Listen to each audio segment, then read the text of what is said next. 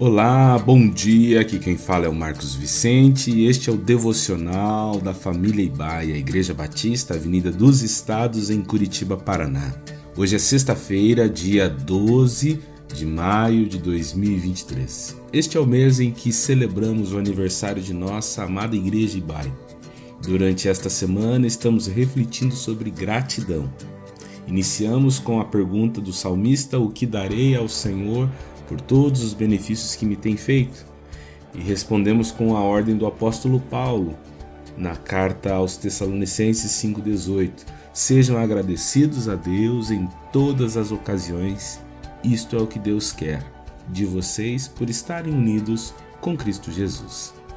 Gratidão é a expressão prática de um favor percebido quando os pais estão educando os seus filhos, costumam ensiná-los a terem boas maneiras, para que usem as palavras mágicas por favor, com licença e obrigado.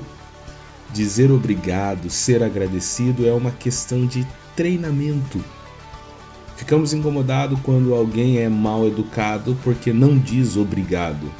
O tomamos como um estúpido, um ingrato. Como dissemos ontem, não é que Deus fique contrariado com nossa falta de gratidão, mas há fortes indícios de que somos afetados pela nossa própria ingratidão. Por isso o texto para a nossa meditação de hoje está em Filipenses capítulo 4, verso 6, que diz assim: Não andem ansiosos por coisa alguma, mas em tudo, pela oração e súplicas e com ações de graças, apresentem seus pedidos a Deus.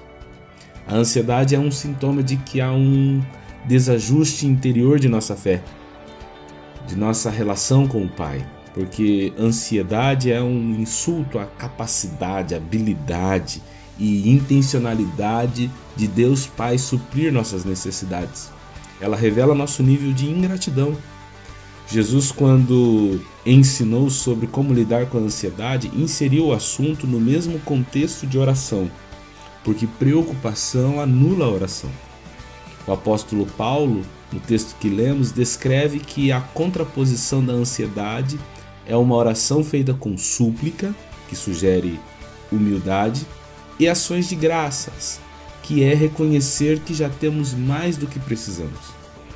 Paulo sabia que gratidão é o oxigênio da adoração. Quanto mais proximidade com Deus, maior é a oportunidade de perceber a sua grandeza. Não há na Bíblia nenhum convite de Deus para controlarmos o universo e as pessoas. Ao tentarmos fazer isso, desviamos do foco e a ansiedade nos consome. O convite é apenas para sermos gratos. Ora, se a ansiedade é um sintoma de que há um desajuste interior da nossa fé e a contraposição são ações de graças, como fazê-las quando tudo está turbulento, barulhento, caótico, desanimador? Decidindo agradecer. O apóstolo Paulo escreve em 2 Coríntios 5,7 que não andamos por vista, mas por fé. A vida cristã não é sobre o que acontece, mas é sobre o que acontece apesar do que acontece. Por essa razão, somos convocados a sermos agradecidos por tudo.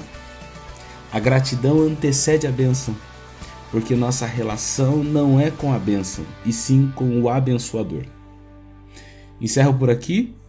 Tenha um final de semana abençoado, com o coração agradecido por tudo que ele tem feito e por tudo que ainda vai fazer. Que Deus te abençoe.